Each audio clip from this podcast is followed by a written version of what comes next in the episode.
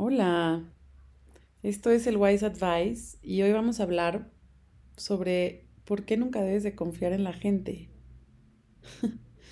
Eh, es un tema que a mí me apasiona porque por alguna razón estamos bajo la idea que la gente se tiene que comportar de cierta manera para que podamos confiar en ellos, que la gente se tiene que portar de cierta manera para que nos sintamos seguros que cuando alguien nos dice que va a hacer algo o nosotros esperamos que alguien se comporte de cierta manera y esa persona no lo hace, entonces nosotros nos sentimos traicionados. ¿Qué significa que puedas confiar en alguien? ¿Que esa persona va a hacer lo que te dijo que va a hacer? O sea, que esa persona se va a comportar como tú quieres que, te, que se comporte porque eso no suena mucho a confianza, ¿no? Eso suena más bien a control y además es un poco complicado porque digamos que yo me caso con alguien y entonces yo confío en que esta persona nunca me va a decir mentiras, por decirte algo. Y si me dice mentiras, entonces que ya no ya ya rompió mi confianza y entonces ya todo nuestro vínculo está en jaque. Eso suena un poco frágil porque hay millones de motivos por los cuales esta persona pudiera decir una mentira y ninguno de ellos puede tener que ver conmigo. Entonces, este concepto que tenemos de que el otro tiene nuestra confianza y entonces ahora como tiene nuestra confianza, pues tiene que comportarse a la altura. No manchen, liberemos a toda la gente que amamos. Liberémoslos de estas ideas tan raras de que tienen que comportarse como nosotros queremos y vamos a mover esa confianza que en inicio aprendimos a tener en los otros, porque además, a ver, nosotros nacimos y claro que teníamos un papá y una mamá o, un caregiver de alguna manera, porque si no, no estaríamos vivos ahorita. Alguien nos cuidó y ese alguien fue nuestro sol, nuestra agua y nuestra tierra. Entonces es normal que nuestro primer instinto y nuestro primer eh, enchufe de confianza sea con los humanos. Pero es momento de evolucionar esta confianza y entonces depositarla en algo más grande, que es la confianza en el orden natural de la vida. En la confianza de que todo siempre tiende al bien, la confianza que hay un, como le dice Abraham Hicks, hay un río de bienestar. Y ese es el que rueda y ese es el que corre. Y ese es en el que estamos, salvo cuando nosotros lo interrumpimos con nuestras necedades y, aparte ni siquiera es que cambiemos nada consecuentemente, simplemente estamos angustiados. Entonces, ¿cómo sabemos que, y, cómo, cómo, sé yo que ustedes ya confían en toda la vida? Bueno, porque a ver, si ustedes voltean a ver toda su vida ahorita, ustedes ya hoy saben que todo pasó por algo y por qué todo ha ido pasando. Seguramente todas tienen una historia en donde algo sucedió que en su momento era terrible, bajo su perspectiva, y pasó el tiempo y dijeron, qué bueno que eso pasó. Esa es confianza en la sabiduría de la vida. Eso.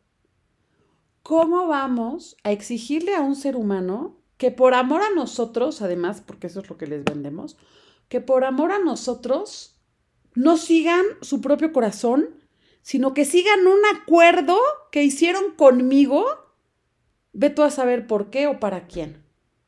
No nos encarcelemos de esta manera y no hagamos tan frágiles nuestras relaciones.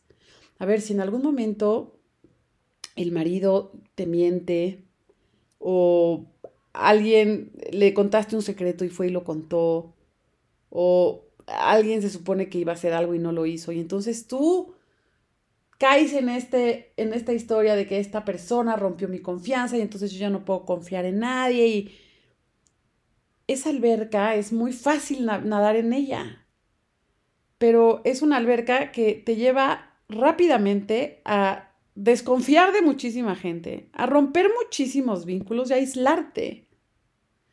Entonces, la sugerencia es, confía en algo mayor que en las personas, confía en la vida, y dale permiso a la gente a tu alrededor que sea quien es auténticamente, en cada momento. Y también tú, no te exijas ser alguien que fuiste la semana pasada o que fuiste hace un mes o que fuiste hace tres meses. No te, no te, no te pidas que la lealtad y esta confianza sea con algo que dijiste o algo que acordaste. Deja que tu única lealtad sea con lo que siente tu corazón con lo que siente, lo que se siente bien contigo. Y si es diferente a lo que se sentía bien ayer, está bien. No problem. En lo que sí puede ser un ser confiable es que puede ser un ser transparente. Eso sí puede ser.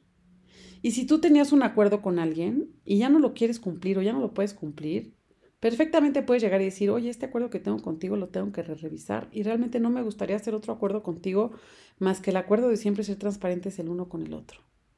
Entonces, cuando la gente se casa y se promete todas estas cosas, yo digo, bueno, ¿qué tal si hiciéramos algo así? Yo novio mío, yo esposo mío, yo amiga mía, yo papá mío, yo hijo mío, te prometo que siempre voy a hacer mi mejor esfuerzo por ser leal a lo que quiero. Te prometo que voy a trabajar en mí y voy a limpiar lo más posible mi percepción para poder tener una relación contigo pura y amorosa. Te prometo que cuando haya conflicto voy a voltear a ver adentro y voy a responsabilizarme de lo que estoy sintiendo. Te prometo y me comprometo a limpiar mi espacio emocional antes de interactuar contigo y las veces que me sea imposible, prometo reconocerlo y corregirlo. Estos son los tipos de acuerdos que siento que sí podemos hacer. Ahora, acuerdos en los que nos hacemos que uno o el otro se comporte de cierta manera y actúe de cierta manera porque nosotros así lo queremos, no solo no son sustentables, sino que son muy angustiantes y nos acabamos volviendo policías del otro. Y además, ¿saben qué pasa? Que justo la persona que no quiere que le pinten el cuerno es la que siempre le pintan el cuerno. ¿Por qué creen? Pues porque es la persona que ocupa ese lugar en la dinámica. En donde es en donde en la dinámica siempre hay un bueno, un traidor y, y un detective que lo descubre. y entonces, qué aburrido vivir así, francamente, porque además lo que la demás gente hace es pedo de la demás gente. Lo que yo siento de lo que la demás gente hace, ese es mi problema. Y ese es informativo. Y es útil. Y es carnita deliciosa que yo quiero saber. Para evolucionar yo. Y para mejorarme yo. Y para descubrir qué heridas tengo no sanadas. Regalémonos la libertad y la responsabilidad de no ser responsables a nadie de cómo nos sentimos más que a nosotros mismos. O sea, nadie tiene que dejar de hacer o hacer para que yo me sienta de una manera u otra. Todos somos libres y soberanos. Y si yo tengo reacciones emocionales ante lo que está sucediendo, perfecto. Bajo mi responsabilidad y voy y volteo lo que estoy sintiendo.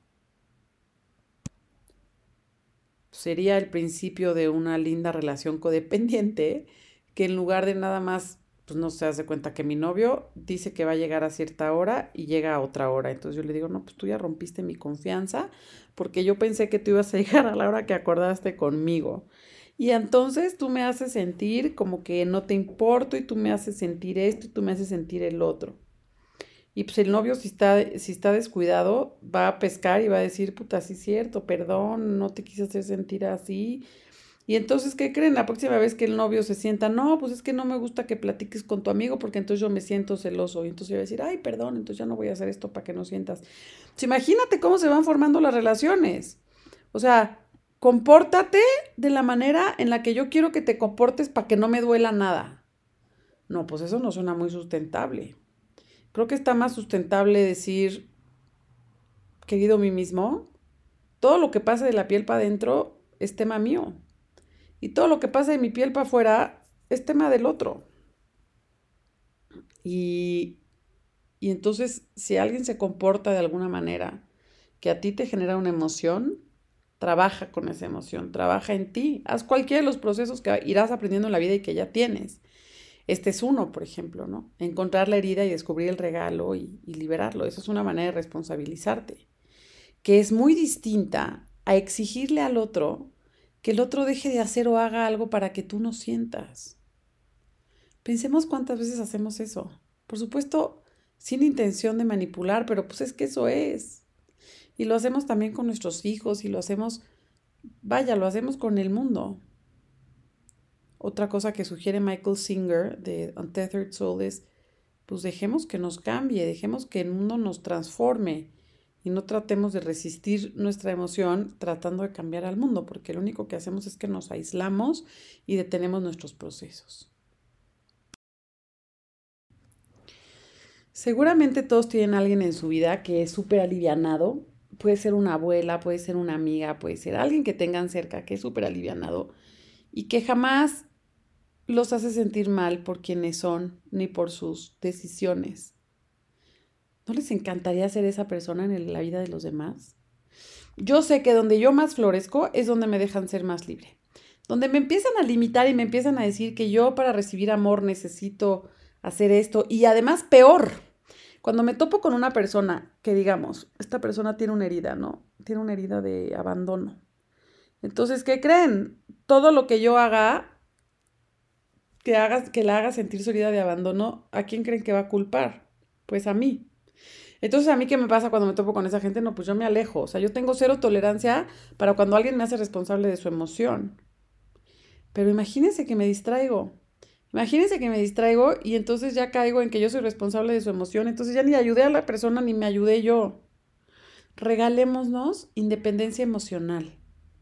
Seamos flores que comparten campo y comparten sol y comparten lluvia y comparten tierra, pero realmente solo se pueden dar presencia. Pensar que yo te hago, yo te doy, yo te quito. Híjole, ¿cómo, cómo lastima los vínculos que tenemos?